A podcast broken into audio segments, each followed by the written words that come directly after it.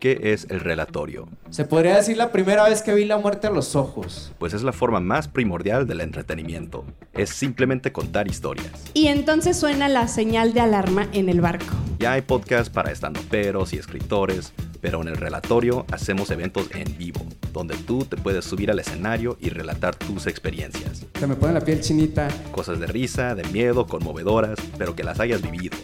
Sí, imagínense si tener un novio o una novia es difícil, tener dos. Me dieron ganas de llorar. Fue la primera vez que me desnudé en frente de personas desconocidas. Porque todo mundo ha vivido algo interesante. Escucha el podcast donde gente como tú enfrenta su pánico escénico y comparte sus anécdotas. Qué fuerte. Ah.